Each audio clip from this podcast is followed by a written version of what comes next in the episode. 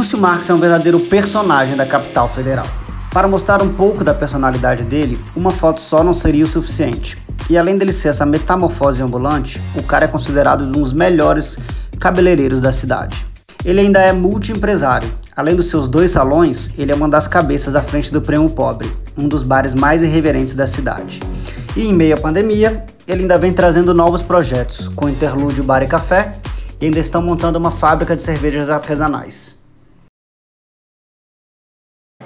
Olá, eu sou Mayra Correia, Atos Correia, e nós estamos com Lúcio Marques no penúltimo episódio para vocês.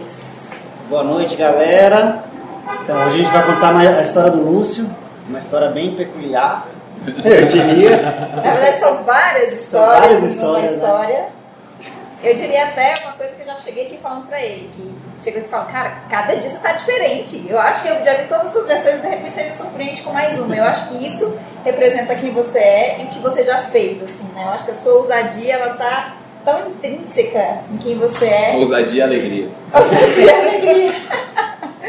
que é isso, você veste, no que você fala, no que você empreende, em como você empreende, no que você faz. A gente quer saber dessa sua história louca, maravilhosa. Vou contar com todo prazer. Uau, Muito bom ter vocês aqui. E aí, tudo certinho, Lúcio? Certíssimo. Você primeiro que é maluco, né? Porque você escolheu para empreender, acho que você não tinha pensado nisso, mas você escolheu barbearia e bar, que são os dois principais é, empreendimentos que, que ficaram mais tempo fechados, se eu não me engano, né? É, principalmente a, a, o mercado da beleza, tipo, ele foi muito prejudicado assim durante o lockdown.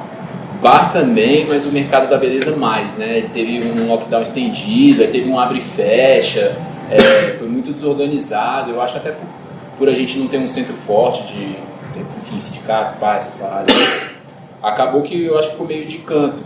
É, o lance dos bares a gente até entende, né? Porque muita gente e tal, mas o. Querendo ou não dá aglomerar. É, né? eu, sinceramente, a parte de salão e tatuagem, eu não vejo de forma alguma isso sendo um fator prejudicial na pandemia, assim, até porque já é um ambiente muito asséptico, naturalmente, né? Tipo assim, a gente está sempre lavando a mão, a gente está sempre é, se cuidando. O estúdio de tatu é praticamente é, uma sala de cirurgia, de cirurgia né? quase, sabe? Então, óbvio, né? Quando a gente não entendia o que era a doença, quando estava naquele negócio muito no ar, assim, a gente tentando entender o que estava acontecendo, beleza, para tudo, fecha, vamos entender.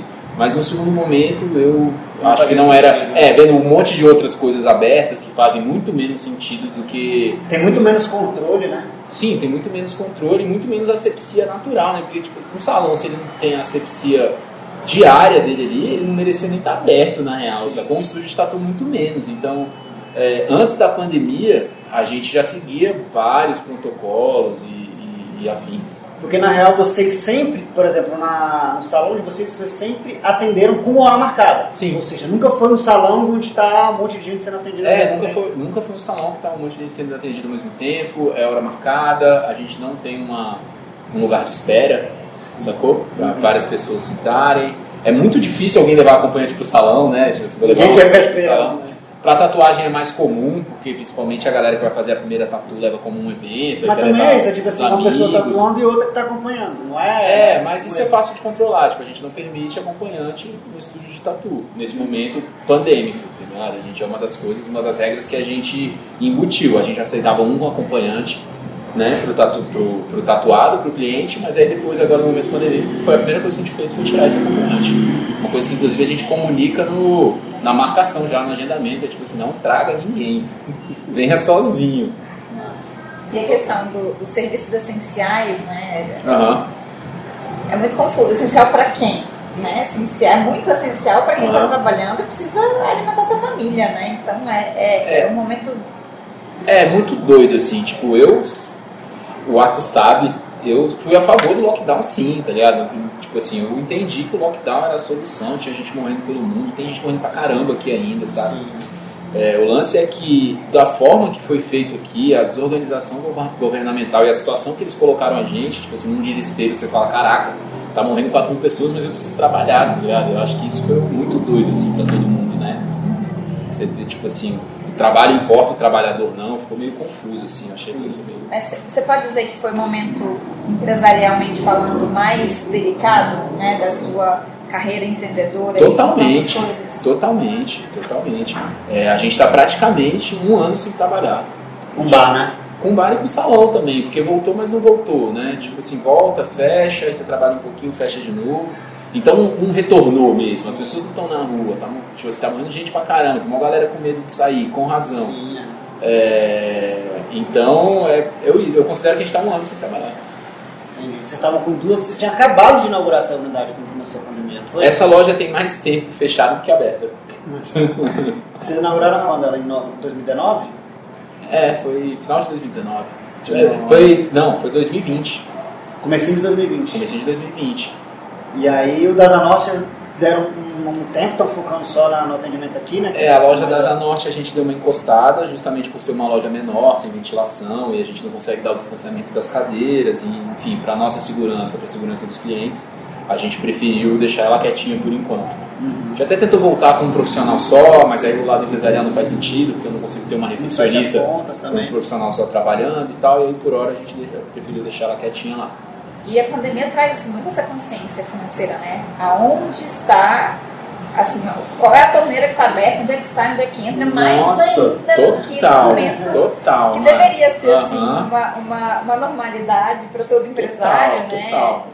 Eu acho que hoje, na pandemia a gente sente isso de uma forma muito agressiva, inclusive, né? É, porque quando tá entrando dinheiro, tipo, você tá ganhando dinheiro pra caramba. Tu tá perdendo ali, às vezes, sei lá, um negócio médio, às vezes você tá perdendo 3 pau por mês ali, você nem percebe, pra você tá tudo bem, tá ligado? Mas é 3 mil reais é dinheiro demais, sei lá.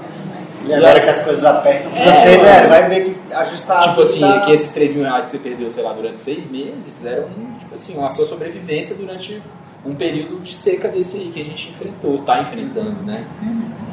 Entendi. E conta pra gente como é que começou a sua carreira, a sua história profissional lá na primeira. De cabeleireiro? Não, no primeiro empreendimento, como é que começou a sua vida assim, como, como empresário? Cara, é, eu bem novo, assim, bem moleque, acho que minha primeira experiência é, empreendedora foi fazer evento. Eu fui fazer, fui fazer faculdade de publicidade na, na Unip e aí na minha sala tinha. A galera era bem mais velha, assim, eu entrei na faculdade com 17 anos. E aí a galera tem a idade que eu tenho hoje. Então. E na minha sala tinha um cara que chamava Assi Carvalho, que faz evento até hoje. Sim, e aí eu conheci o Assi, e aí a gente ficou amigo e eu comecei a fazer uns eventos com ele. Nessa época, o mercado de evento em Brasília era muito amador, muito amador. A galera tipo, cercava um espaço, botava um som, aqui é uma festa, compra ingresso e se vira, mano. Não tinha decoração, não tinha nada, isso era uma festa. Experiência zero. Não, zero, zero. E aí eu comecei a fazer festa com ele, mas assim, eu era muito novo, era muito moleque, tipo assim, eu não.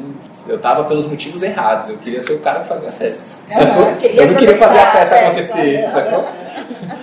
E aí, foi, mas foi uma experiência legal, ele por ser um cara muito mais experiente, eu acabei, né, porque você pega uma coisinha ou outra ali mesmo, estando no oba-oba do negócio. E aí, mesmo na, aí na Unip ainda, nessa mesma sala, fiz, tinha um outro amigo, é, e aí a gente desenvolveu uma marca de, de camisetas. E aí a marca deu muito certo, tá ligado? Quando a gente fez, deu muito certo, vendia muito. Só que, de novo, tudo que eu ganhava, eu gastava Teve um dia que eu vendi 20 camisetas com um cara, peguei todo o dinheiro e a gente foi pra boate gastar, porque ele tava sem grana. Aí todo o dinheiro da camiseta, a gente, então, tipo assim, a marca dava muito certo, ela girou bem, mas maturidade zero para levar o negócio para frente. Aí por, por esses e outros motivos a gente foi esfriando esse negócio. Mas então, manteve seus luxos, pelo menos por um tempo. Era, vida louca, total. E, mas nessa época, assim, eu nem tinha essa parada, eu estou empreendendo, saca? Era eu ganhar uma grana, né? Eu considerava que eu tinha boas ideias e eu tentava botar elas em prática de alguma forma, mas sem experiência nenhuma, de forma meio estabanada, meio afobada, assim. Na verdade, eu gostava muito de ter ideias e gostava pouco de executá-las. Era isso. a parte boa é mais fácil. É, é divertidão, criar o um negócio, fazer a parte burocrática. Tal, é. Agora, colocar a mão na massa e evento é muito isso, né? Eu já estou há muito, oito anos trabalhando com evento. Total. E todo mundo me fala, não, vai, você vive em festa, né? Eu falei, não, eu faço festa, é uma diferença. Não, quando você tá, de, quando você tá descansando, a última coisa que você quer é ir pra festa. É né? Vamos pra festa, tá pelo amor de Deus, não me leva, porque eu não quero ir. Exatamente. E aí foi essa, foi essa minha primeira experiência, assim, com 17 anos, essas tentativas de empreender, o começo de empreender. Acho que essa palavra nem era muito falada na real, assim. Mas, mas foi isso, foi, foi na faculdade, lá na Unip, 17 anos. E aí de, de camiseta, o que, que você foi fazer? Não me lembro agora. Cara, mas... não, aí de camiseta, aí eu, eu sempre trabalhei, desde uhum. comecei a trabalhar com 15 anos e tal, e eu fiquei pouco tempo da minha vida, assim, depois disso, sem, sem trabalhar. Por isso é. que a gente aprende que a gente pode ter o próprio dinheiro, né? É, não, e eu precisava ter o próprio dinheiro, na verdade. Assim, lá em casa nunca faltou, faltou nada, sempre tive tudo em casa, o básico, mas o meu dinheiro para sair, para comprar minhas coisas e afins eu nunca tive. Tinha que trabalhar para ter. E aí eu comecei a trabalhar e fui pegando gosto, assim, mas por necessidade mesmo, assim, de querer ter as coisas, de querer estar nos lugares, né, de, de poder viver mesmo. É até a vontade de, de assim, o, o incentivo, a inspiração de cada um, assim, não tem muita regra, né?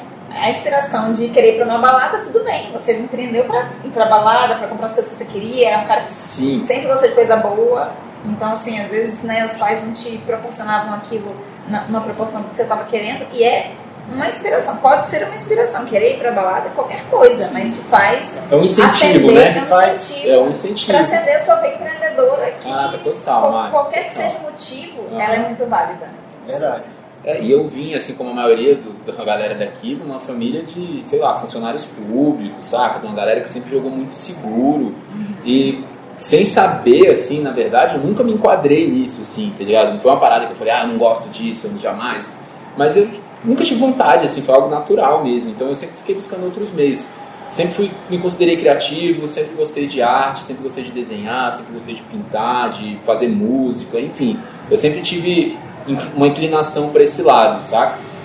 Mas até por escutar muito, assim, que isso aí não vai levar a nada, tipo, enfim, essas coisas que a gente escuta, principalmente em Brasília, você fica meio perdidão, assim, durante muito tempo da vida. Tipo, caraca, eu negócio disso, mas isso, todo mundo fala que não dá dinheiro, o que eu vou fazer, tá ligado? Tem que fazer concurso, tem que estudar concurso. Que não dá dinheiro, que não é trabalho. Sim, total, total, total, total. Você escuta muito isso. E aí a gente, o Lúcio ele começou a trabalhar com, com barbearia, com, com, com salão de beleza, na verdade numa época em que não tava na moda salão de, salão de beleza pro, pro cara pra, pra fazer pra homem, que essa moda de barbearias, igual tem hoje em dia em toda a esquina, né? Não, de jeito de forma alguma. Era uma profissão, ainda é uma profissão um pouco marginalizada, é bem menos. É, mudou muito, assim, virou até uma parada de style, né? Style. Tipo, lifestyle do barbeiro e tal. Apesar de eu não ser barbeiro, eu sou cabeleireiro. Sim. Mas criou-se muito essa parada do lifestyle, o cara tatuadão, barbudo, que se veste assim e tal. Então girou todo um, um, universo em torno dessa profissão. Uma parada que lá fora já existe há bastante tempo, né? Que já tem esse, esse essa tradição de barbearia e, e, de cortes mais styles e é uma coisa que está totalmente envolvida com moda. Demorou para chegar aqui no Brasil. E na época que eu comecei, de fato, tipo, absolutamente não, nada, não, mano. Não existia ainda, no é, Brasília principalmente, né? Não, não tinha nada, não tinha nada. Era tipo assim, eu tinha. E até hoje, assim, se a gente for perguntar, eu estudei em 11 escolas. será que Eu estudei em 11 escolas. Devia ser muito tranquilo, calmo, não dava trabalho. Sim, eu estudei em 11 escolas. E aí, mano, eu não conheço ninguém que foi cabeleireiro dessas 11 escolas, sabe? Então você pode ver que é um mercado muito pouco explorado principalmente em quem, igual a mim, que graças a Deus teve condições de estudar em 11 escolas particulares, sabe? Então, você vê que, né, tipo assim, não é uma profissão que até hoje, assim, estando mais glamorizada, tendo todo esse rolê lifestyle e blá blá blá, ela ainda é uma profissão marginalizada. Sim. Que, que quem tem condição de estudar e tal, acaba, assim, nem olha para isso como profissão. Assim como eu não olhava. É, eu comecei porque tinha um amigo que era cabeleireiro, ele foi morar no Rio e tal, muitos anos que eu não via ele. E aí eu encontrei ele nessa mesma faculdade que eu conheci o tá ligado? Que era o Felipe, Felipe Pimenta, que é cabeleireiro até hoje, tem um salão. Ou seja, a galera que estuda na Unip ou vai fazer evento ou vai cortar cabelo. É, mano, ou se entregar pras drogas, se esquecer da vida, mano. Eu, fui eu venci, galera. e aí eu conheci o Felipe, o Felipe era cabeleireiro, e ele me chamou para cortar cabelo com ele, né? Tipo, como cliente e eu fiquei cortando cabelo com ele um tempão, assim, eu ia pra lá, achava maior style o rolê, rolava no salão, aí tava rolando umas bebidinhas, no salão que era bem pra frente, assim, o salão mais caro e tal, ele fazia um preço melhor pra mim, pra eu estar tá lá. E aí eu ia cortar cabelo com ele, é tipo musiquinha, galerinha e tal, tinha uma vibe assim. E mesmo assim, eu não via aquilo como uma coisa que eu pudesse fazer, nunca vi aquilo como profissão, sacou? E aí eu tava fazendo publicidade, tinha feito evento, tinha feito camisas, tinha trabalhado em agência, já tava tipo. E caraca, eu não queria mais ser publicitário, tá ligado? Tipo, trabalhei numa agência incrível, com pessoas incríveis, e aí não gostei. Aí eu falei, cara, fui super bem recebido. Falei, cara, se eu tô aqui nesse lugar que eu sempre quis trabalhar, fazendo o que eu queria fazer, com essa galera e não tô gostando, se eu for pra um lugar um pouco pior, mano, não, não vai ter jeito, tá ligado? Não vai ter jeito. E aí saí do emprego, fiquei umas semanas em casa, fui cortar cabelo com o Felipe, ele, eu contei essa história pra ele, né, que não sabia o que fazer da vida e tal, tal, tal. Tava pensando em fazer educação física, sempre fiz esporte, mas tipo, também não era uma coisa que eu tinha vontade de trabalhar, era uma coisa que eu gostava de praticar, mas era uma outra coisa que eu fazia, além desse, dessa veia artística, era fazer esporte, eu gostava, fazia bem as coisas que eu fazia. E aí ele falou, pô, por que você não vem trabalhar comigo? Aí eu tipo, que? Que, mano? Como? Como assim, velho? E eu era homem clássico original, assim, não penteava nem meu próprio cabelo, cortava o cabelo lá com ele porque ele era meu brother, eu gostava de ir lá, saca? Aí fui pra casa, fiquei uns dias lá e fiquei agoniado porque eu tava sem trabalhar, e peguei um secador da minha mãe lá, uma parada, cheguei lá, falei, vim trabalhar. Aí o quê? Eu falei, vim trabalhar, você não chamou pra trabalhar? E aí eu comecei a aprender as coisas básicas de salão com ele, tipo lavar cabelo, varrer chão, receber o cliente, bem básico assim. Mas uma pausa, gente. Atos e Luz são amigos há muito tempo. Eu nunca esqueço, estávamos na minha casa, alguém recebe uma ligação, tava acho que com os outros amigos, era aniversário do Atos, alguma coisa assim. Vocês não vão acreditar, o Lúcio virou cabeleireiro. Tipo, foi um tal de liga pra Brasília inteira pra contar numa zoação, como se fosse assim, um atestado de qualquer coisa, de capacidade, de. de masculinidade, de né? Era muita. Tinha muita. Quantos anos tem. É porque eu, eu tive uma pausa também na, na minha carreira. Eu tenho sete anos de carreira, mas eu tive uma pausa aí no meio. Então isso deve ter quase dois anos. né? Dez anos. Dez anos, Quase dez anos. Dois anos foi a a pausa que eu tive. Deve ter quase 10 anos, mano. Então foi numa época, ainda mais pra gente, mano, jovem, Jovem, naquele né? auge. De- Era tudo era motivo de zoeira mesmo, não tinha essa. Ainda bem que eu nunca liguei muito e foi isso. Não, e aí foi do caralho, porque você foi se desenvolvendo, você foi virando um profissional que cada vez mais desejado, né? pela- pelas mulheres, principalmente, eu acho, né, Lúcio? Sim, mano. Foi, E aí. foi uma parada que meio que fluiu naturalmente, assim, pra mim. Assim, eu achei que eu não, não tinha tino nenhum pro negócio, mas quando eu comecei a fazer, eu vi que eu tinha mais facilidade do que eu imaginei. Menos dificuldade do que eu imaginei, na verdade, sabe? E aí aprendi lá com o Felipe, o básico, depois comecei a fazer um monte de curso e foi mais ou menos assim que eu cheguei. E aí que você. Ah, mas, mas aí você teve uma pausa, que você largou tudo, depois na época que você estava casado. Sim, mano. Aí sempre quis morar na praia, sempre foi um sonho, ainda é, vou voltar. Mas surgiu a oportunidade de eu ir para Florianópolis com quando eu era casado. E aí eu fui, mano. Fui. Era a oportunidade de ter uma lanchonete lá, um negócio de lanche natural e rango, e, e- enfim. Uma parada que parecia que ia ser muito boa.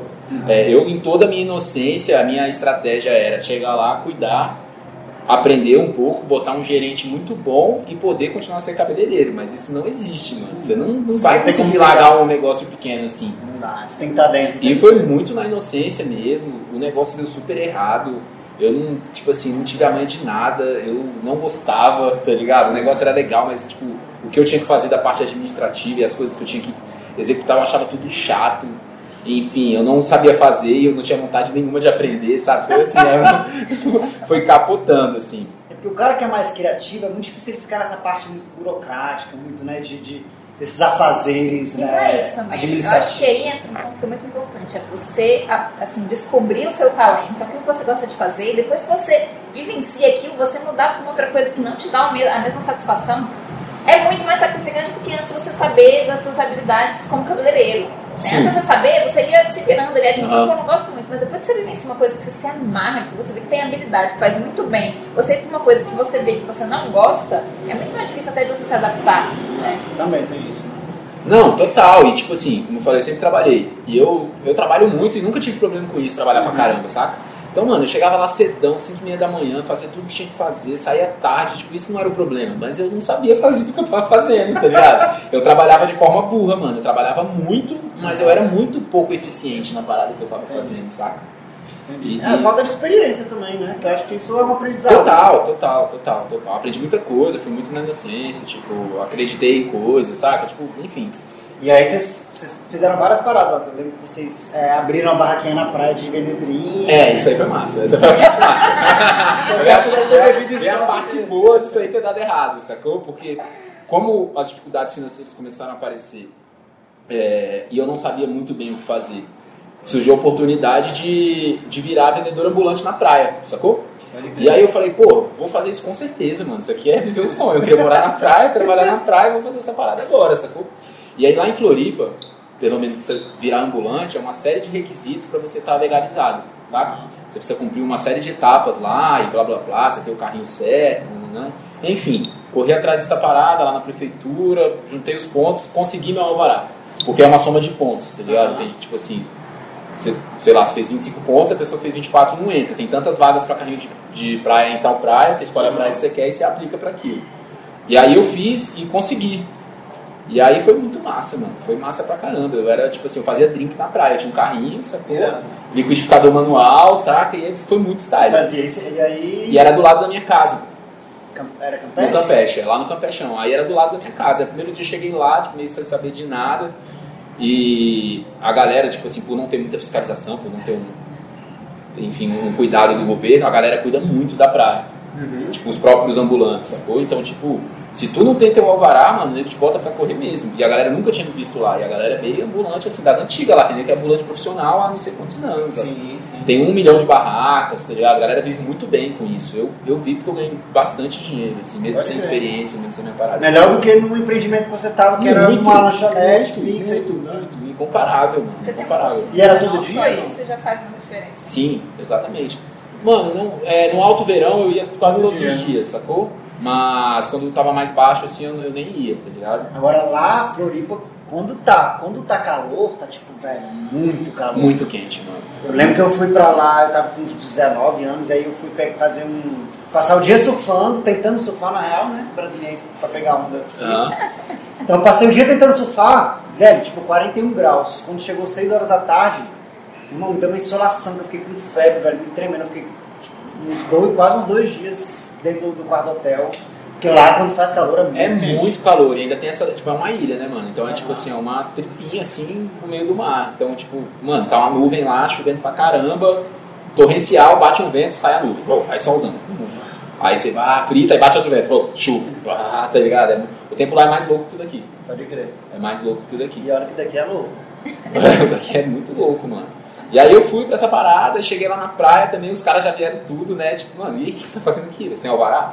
Tem alvará.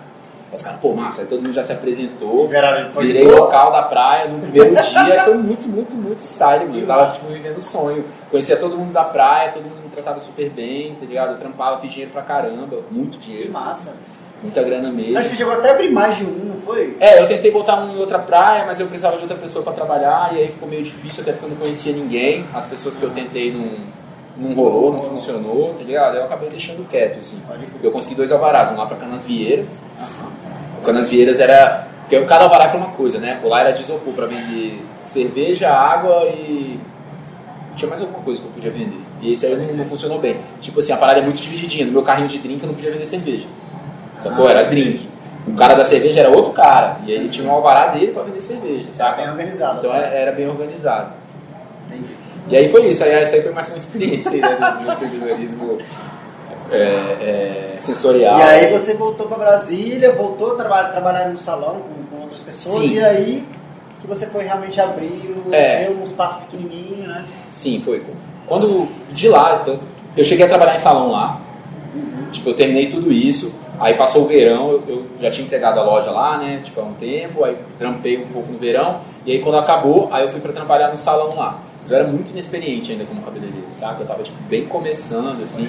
Um salão que chamava Hairmaster, que até fechou agora na crise. Eles não aguentaram. Um salão bem antigo lá, que era pico foda. E era um salão bem tranquilo, assim, poucas pessoas, um lugar irado, pessoas incríveis, que eu tenho contato até hoje, inclusive.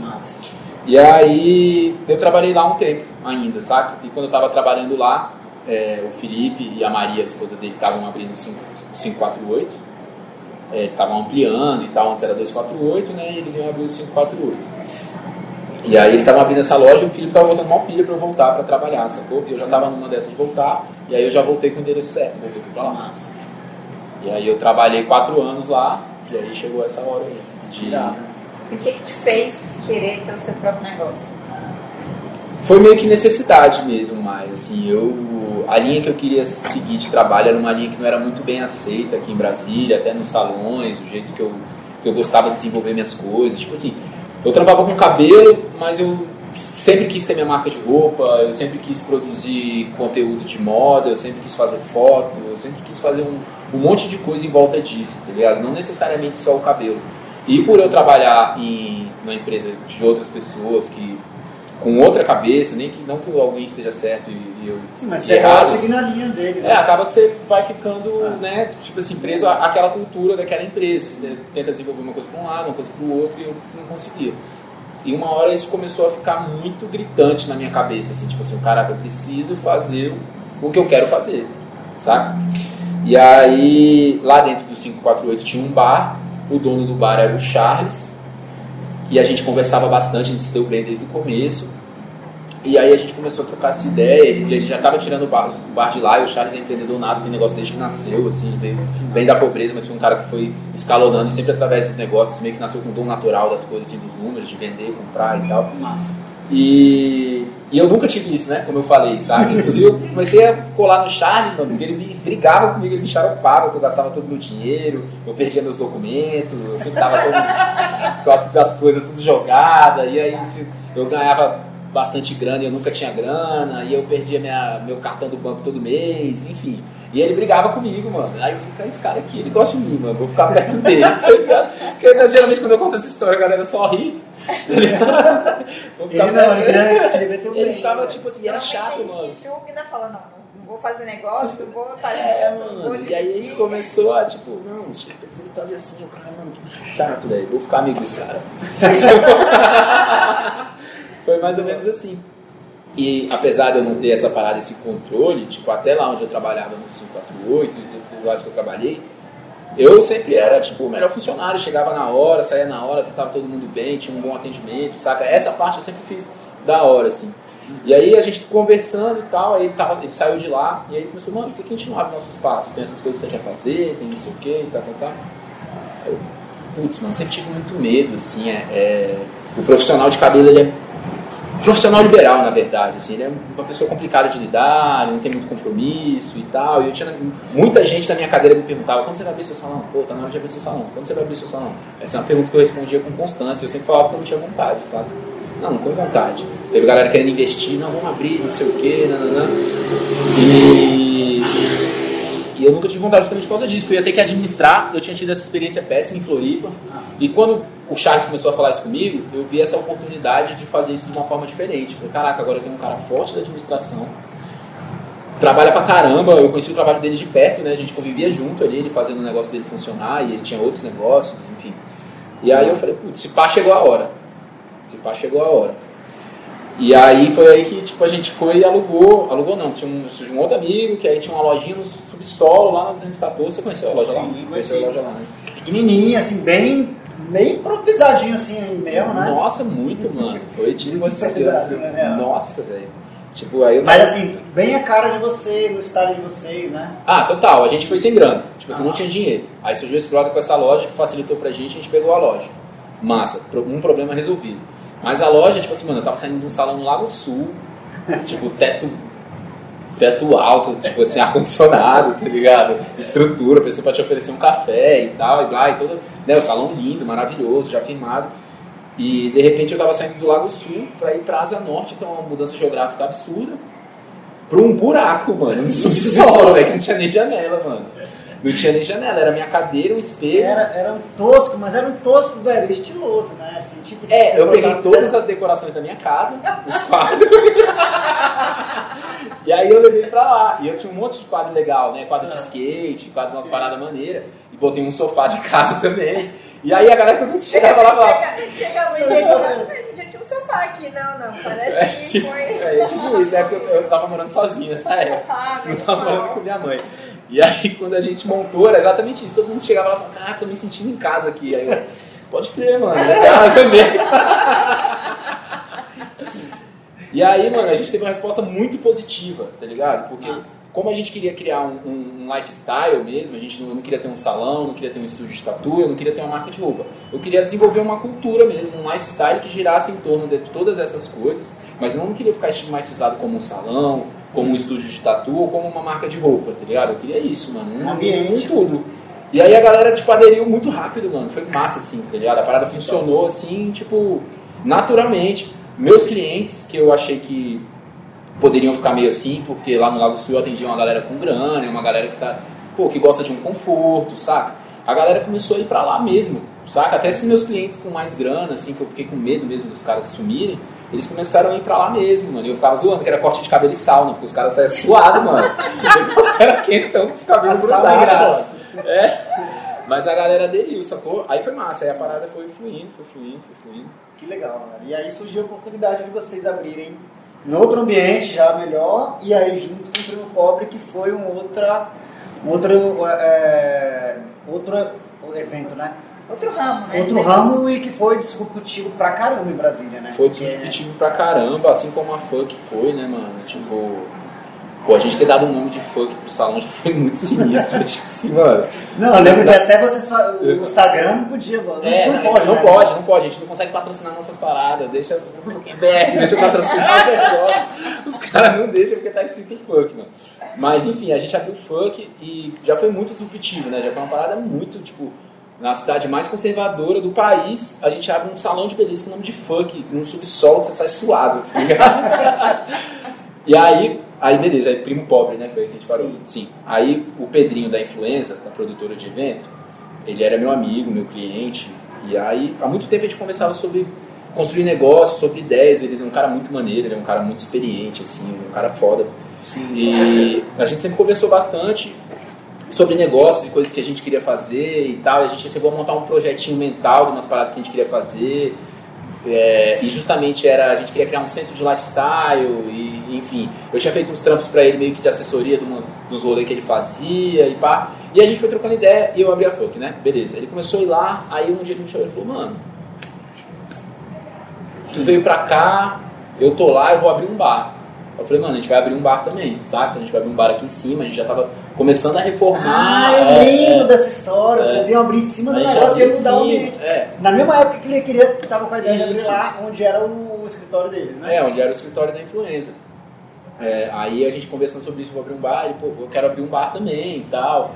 Aí, eu, aí ele, pô, mano, será que não é a hora da gente fazer aquela parada que a gente queria fazer? Aí eu, pô, se pá, tá ligado? Se pá vai ser essa hora mesmo e tal. E a gente começou a conversar bastante. Aí apresentei meu sócio para ele, a gente foi conversando, enfim, eu, eu, já conheci os outros sócios dele, a Cacá e o Colares, que também eram meus amigos, assim, próximos, mas ele era o, o, que eu tinha mais contato. E aí a gente decidiu, mano, que a gente ia abrir é, um bar, não tinha nome, já, não, já tinha nome, já tinha Primo Pobre, foi desde cedo, assim, era o nome que o Pedrinho já tinha, foi o que Deus sabe. O bar dele ia se chamar Primo Pobre. O nome é muito bom, velho. Muito bom, mano. E aí, e tinha muito a ver com o nosso conceito, tipo aquele, aquela frente do primo pobre toda quebrada, ia ser a frente da funk. Eu ia fazer daquele jeito, tá ligado? Eu ia fazer a frente da funk daquele jeito. E aí quando a gente começou a conversar, as ideias começaram a bater muito, a gente falou, mano, agora é a hora, tá ligado? Eles tinham o escritório deles na 203 Norte. Você já foi lá, mãe? Uhum. Já lá, né? Então era na em cima, tá ligado? O escritório era em cima e embaixo funcionava uma empresa de arquitetura que se chama Domingo. Uhum. E era muito irado esse espaço deles lá. E quando a Domingo quando a gente começou a conversar sobre isso, a Domingo resolveu sair de lá, mano. Caramba. Então as coisas foram acontecendo, assim. Aí a gente ficou com um espaço gigante, com aquela área verde maravilhosa que não tem aqui em Brasília, né? Sim. né? E a gente optou por ir pra, por ir pra lá. E aí foi aí que começou o Primo Pobre, mano. Cara, e é, foi realmente um, é um bar, né? Que é sensacional para quem não conhece ainda.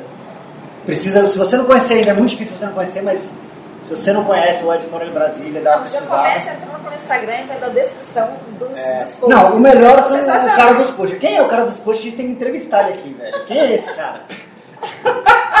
é muito velho. Eu só sigo, na real, só sigo o Primo Pobre pra ficar rindo das postagens da, da parada. É, virou uma página de meme quase, né? Uma página que você segue. Porque hoje em dia ninguém segue mais página de bar, né? Você quer informação Sim. do bar, você entra, vê o horário, vê o que tá acontecendo. Sim, eu não, sei, eu não sigo, eu não sigo, eu não saca? E aí é o Primo Pop virou uma página, mano. A gente, eu nem sei quantos seguidores a gente tá, deixa eu conferir aqui, mas é seguidor pra caralho.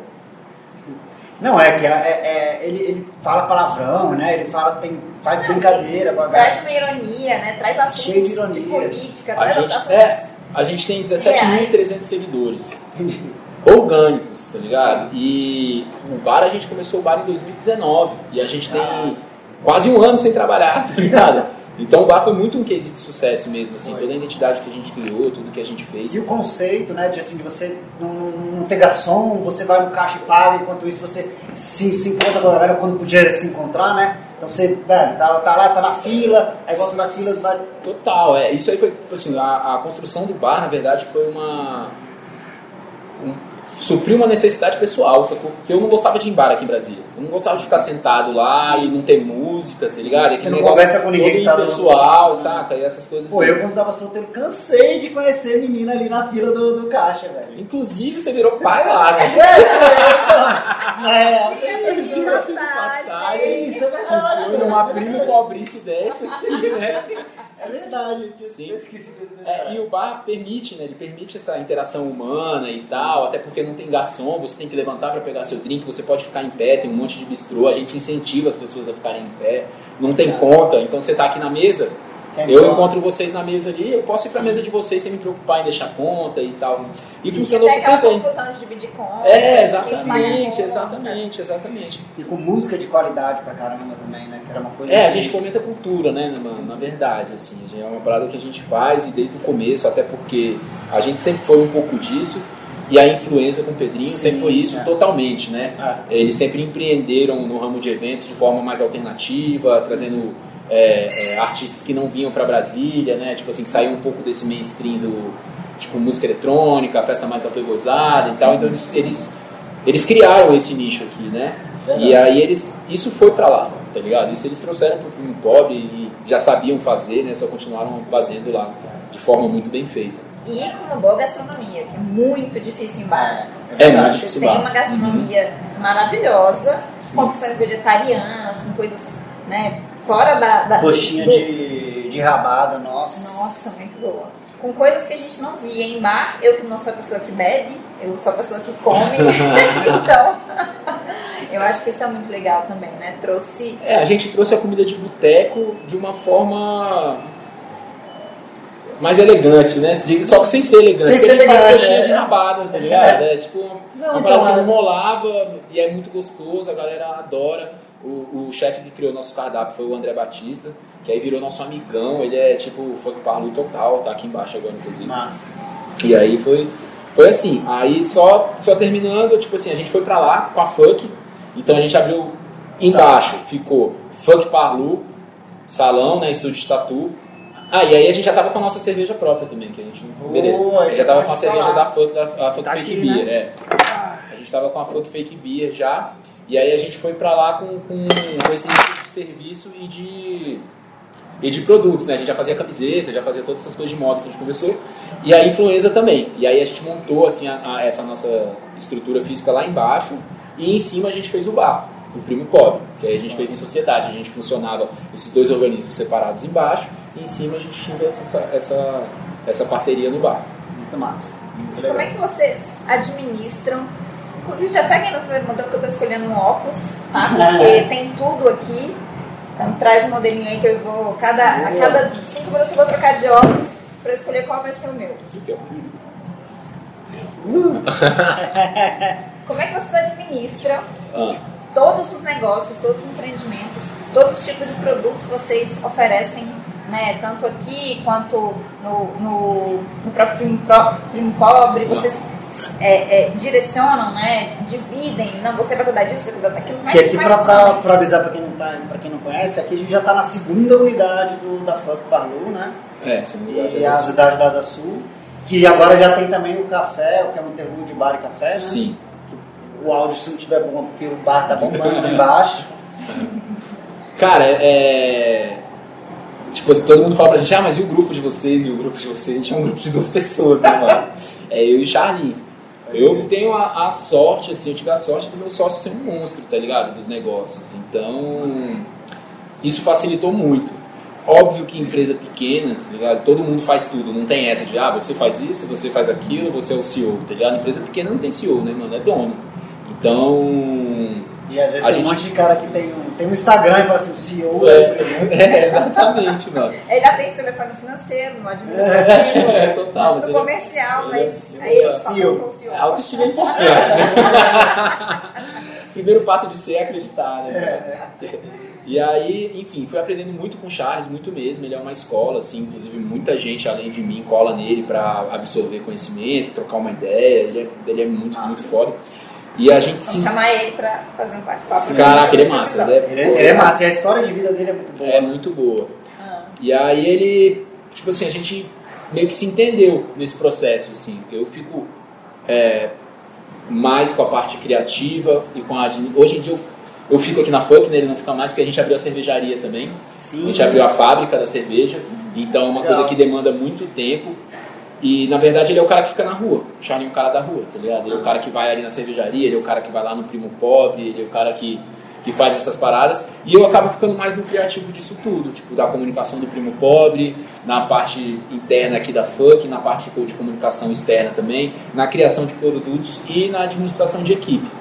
É, a FUC mesmo ele tá bem, bem alto, assim, cuidando só de fora, eu que estou mais aqui dentro. Sim porque é um, foi uma necessidade até, né, para ele poder continuar cuidando desses outros vocês negócios. Vocês estão abrindo a cervejaria, a cervejaria para é. tanto a marca de vocês quanto criar outras marcas também, né? É, a Funk Fake Beer, na verdade, ela é um rótulo da cervejaria. É um produto, né? A cervejaria se chama Seu Joca, que a Legal. gente abriu em sociedade com um mestre cervejeiro que começou a fazer essa cerveja pra gente, sabe? Ele já fazia umas outras cervejas, tal, a gente se conheceu, ficou muito amigo, fez esse rótulo e aí dois anos depois, de tanto Charles encher o saco dele, ele aceitou que massa. Era bom a gente abrir a cervejaria. Então vocês fazem parcerias, né? Tipo do óculos, da cerveja, da camiseta. Você encontra alguém que tenha já uma expertise na cerveja, ou no óculos, ou na camiseta, e traz o seu conceito e eles criam, você cria junto. Como é que isso funciona? É, na maioria das coisas sim. Na maioria das coisas sim. Até para observar marcas que eu gosto bastante. Eu me liguei que os caras não fazem nada, mano. Pega e bota um carinho com a marca lá e é tal. Porque já tem alguém que faz um óculos foda. Tipo, como é que eu vou fazer um óculos? Eu desse tamanho. Eu vendo, sei lá. Dá pra querer é, eu vendo, a roda. É, eu vendo 30 óculos por mês. Como é que eu vou fabricar óculos? Qual vai ser o custo disso? Qual vai ser o preço? Eu vou conseguir Sim. vender isso? E sobre o design de óculos? Porque, mano, é um produto que tem que caber no seu rosto. A Sim. lente tem que ter proteção UVA, UVB, tá ligado? Então, como é que eu vou fabricar óculos? E aí, nesse processo, eu descobri que tem pessoas que, mano, fabricam óculos para você e você pode botar sua marca e tal. Tem coisas que a gente desenvolve. Por exemplo... A, Peraí, pausa, troca aqui porque eu quero outro óculos agora. a, isso eu não quero usar nome. Deixa pra mim. Deixa eu ver, isso é mais cara. É, e aí, mano, tipo as camisetas, aí sou eu que faço. Eu que faço o desenho, eu faço os cortes e tal, e levo pra pessoas executarem. Lógico que eu não sou costureiro, mas essa parte de desenvolvimento eu que faço. As shoulder bag eu que desenhei. Então tudo que dá pra eu fazer, eu que faço. Eu gosto.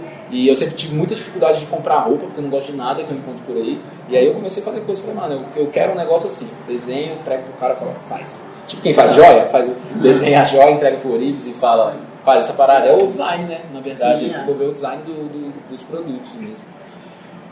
Pô, então você usou a sua criatividade que veio lá de trás, que você já, toda a sua, sua história, e está transformando hoje com a sua cara, né? Nos seus produtos, com as é, suas coisas. Né? É, e com, com o Charles mesmo, com o meu sócio, que foi sempre um, um, cara que me deu vários toques nesse sentido antes da gente começar a, a trabalhar junto de que eu era um cara de várias ideias, mas que eu acabava por ter muita ideia não botando nada em prática, ele me deu um caminho que eu conseguia executar as coisas que eu queria fazer, tá ligado? Tipo assim, ele viabilizou é, é, esses processos, saca? Ele me fez entender uma série de coisas que, tipo, na verdade você tem que ser apaixonado é pelo, pela, fazer o negócio dar certo, assim, não só pelo, pelo negócio pronto, tá ligado? Porque na minha cabeça lá atrás, assim, na toda a minha inocência, eu queria ver o negócio pronto. Tipo, ah, eu quero muito fazer, sei lá, essa pochete. Mas, porra, dá maior trabalho, tem que desenhar, pra onde que eu vou, pra onde que eu corro, saca? Eu não tinha muito essa... Eu não sabia, mano, não era nem uma, uma preguiça, nada, eu só não sabia como, E aí, Lúcio, me diz uma coisa, uma coisa que a gente sempre troca essa ideia. Você sempre foi um cara muito crítico ao governo atual, né? Uhum. É, você fala isso abertamente. E só que as coisas aconteceram, começaram a acontecer cada vez melhores para você nesse governo. Sim. Então eu queria assim, que tirasse uma lição de que assim é, independente do que está acontecendo lá fora, o que você faz, eu acho que é o que faz a diferença no pro, pro dia, independente do, de quem tá lá. Na verdade, as minhas coisas darem certo ou não, mano, pouco tem a ver com o governo, saca? Eu nunca dependi do governo pra nada, eu Sim. nunca votei na minha vida, tá ligado? Eu sempre, eu sempre tive essa postura, assim, é, eu sempre fiz isso convicto, saca? Meio anárquico mesmo. É, eu nunca votei na minha vida, eu sempre busquei meio de trabalho alternativo, eu sempre tentei entender mais como é que eu poderia viver dessa forma, o mais alheio possível ao sistema, tá ligado? Porque você não consegue ficar fora totalmente. E dentro disso eu fui me desenvolvendo, sacou? Então, mano, tipo assim, eu não pensei, ah, tipo, vai entrar o Bolsonaro agora, então eu não vou parar fudeu. de trabalhar, sacou? Tipo, fudeu pra caralho, sacou? Mas assim, eu Sim, continuei é. trabalhando e fazendo minhas coisas, porque foi sempre o que eu fiz, saca? Uhum.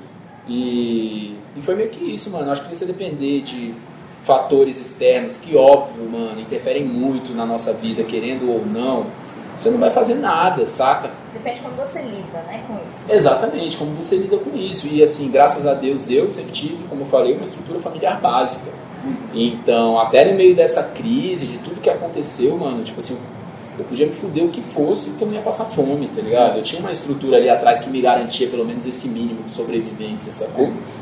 Então, isso é um conforto que eu acho que pouquíssimas pessoas têm, né? Quando a gente pega um governo que fode o país, eu acho que essas pessoas sofrem muito.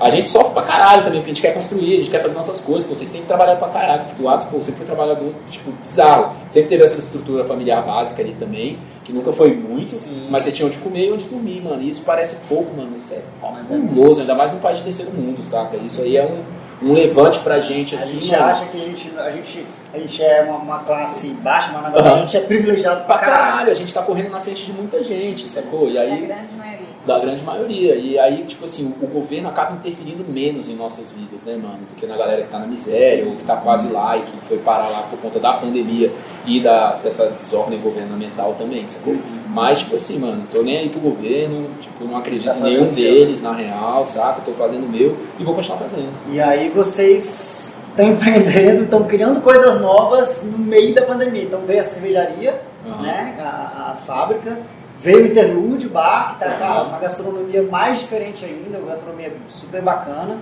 é, com um ambiente bacana também, aqui embaixo do, da Funk das Sul. E aí, quais são os próximos planos? Cara, na verdade está muito difícil de fazer planos nesse momento, né? É, a Funk das Sul, que é a loja que a gente está, como você mesmo falou, foi uma coisa que aconteceu tipo pré-pandemia assim, o negócio aconteceu e já fechou. A gente veio a convite da Adobe, né, da uma marca de roupa que é uma marca do meu cliente, ele convidou a gente para vir aqui e Nossa. dividir esse espaço. E vocês não, não têm um, uma, um conflito de interesses? Você também vende alguns alguns produtos que são concorrentes ah, não, a gente vende lá, né? Essa camisa que o Atos está usando, inclusive é uma camisa que eu fiz em collab com eles. Então a gente ah, desenvolve legal. coisas juntos e tal. O PA, o dono, ele é antes de tudo, ele é muito meu amigo, ele é um cara com boas ideias também. A marca, apesar de ser muito diferente, né, eles têm um conceito bem minimalista, preto, branco, cinza, é, de cortes mais certos no corpo e tal. A Funk Parlu já tem cortes, tipo, camisas bem grandes, é uma parada mais streetwear é. mesmo e tal. A gente, em vários pontos a gente conversa, tipo assim, eles têm toda essa esse conceito de moda sustentável, de preservação do meio ambiente e tal, que são coisas que a gente acredita muito.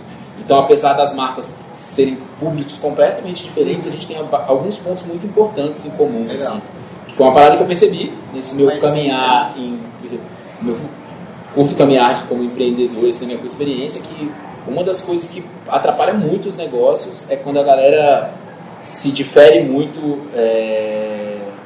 da base, assim, né? Do... É, da essência, né? Da essência e dos ideais, tá ligado? Acho que um dos ideais, tipo, né? sei lá, um exemplo esdrúxulo. É, lá no Primo Pobre a gente tem. A galera é muito parecida nesse sentido. Então, mano, a gente está tomando todas as medidas anti-Covid desde o começo, a gente foi a favor do lockdown, a gente não demitiu ninguém, saca? A gente. Você chega lá agora, estão todas as mesas com espaçamento, tá tudo perfeito, mano, para funcionar. A gente tomou medidas que o governo nem pediu, saca? Tipo, antes de. Pra gente que tava com medo de aglomerada, a galera correr pro bar, tá desesperada, enfim. E a gente foi tirando essas medidas aos poucos. Agora imagina é, o Pedro, meu sócio, ele é bem dessa Tipo assim, eu vou cumprir isso aqui, eu, eu sou a favor do lockdown, não quero demitir ninguém, é, vamos respeitar o distanciamento aqui dentro de máscara e tal. E eu e o Charles, meu sócio, não foda-se. É. Vamos enfiar isso aqui de gente, blá blá blá. E aí quando diverge, eu acho que nesses pontos, mano, acho que o fracasso é certo, tá ligado? Então é isso com a Adobe. A Adobe a gente tem vários pontos que são diferentes, mas a gente, em vários pontos assim, que eu acho essenciais, a gente acaba conversando. Isso é muito legal, porque assim, as pessoas têm uma visão do, até da concorrência, de que ela, ela é tá contra você.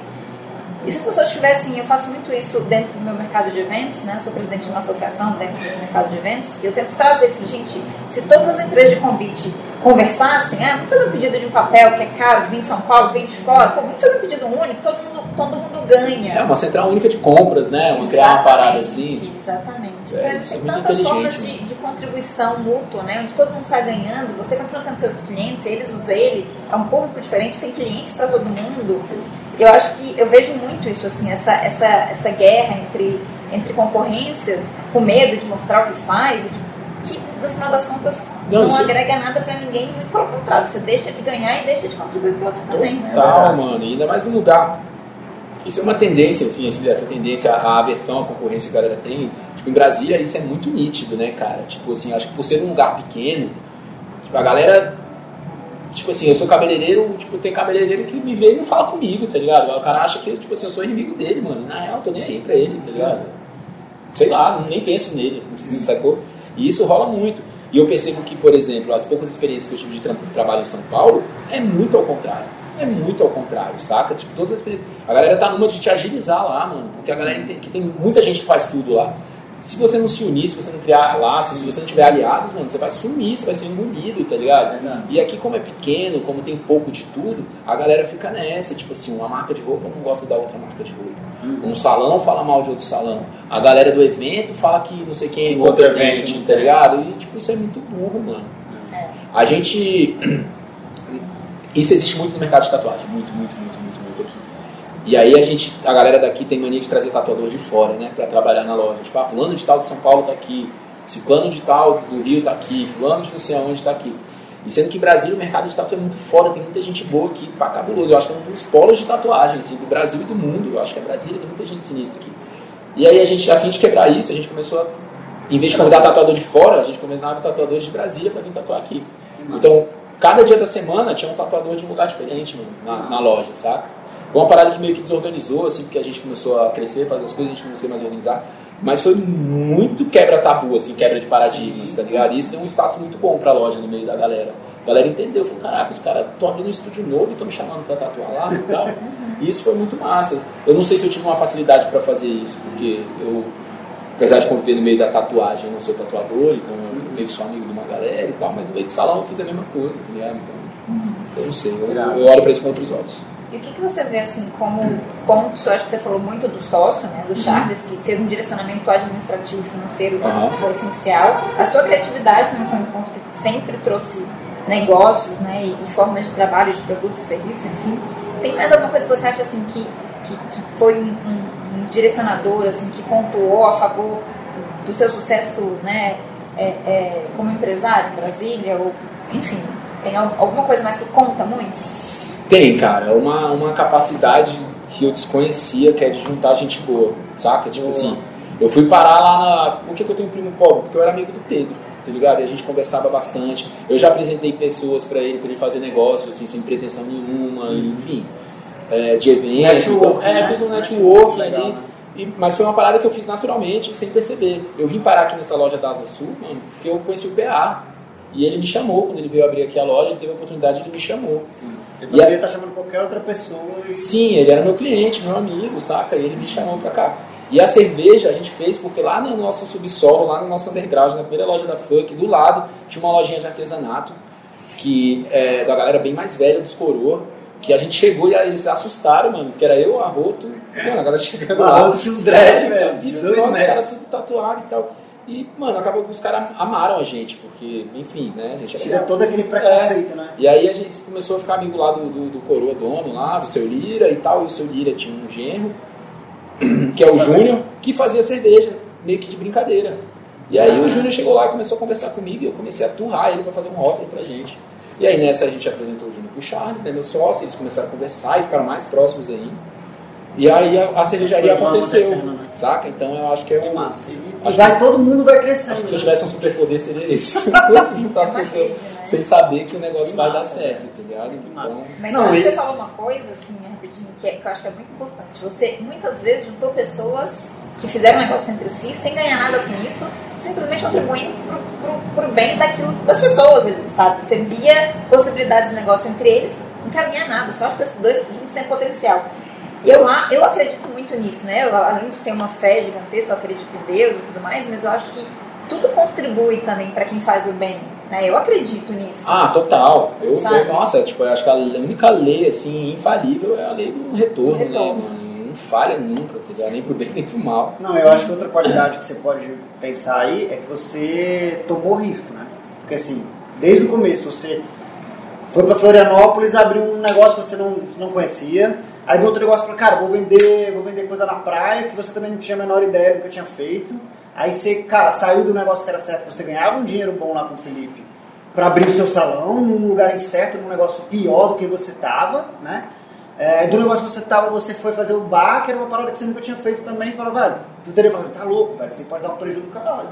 Sim. E aí no meio da pandemia você vai abrir uma fábrica de cerveja, então assim, pode dar uma hora errada, uma coisa ou outra, mas, velho, você tá se arriscando e só consegue quem arrisca, né?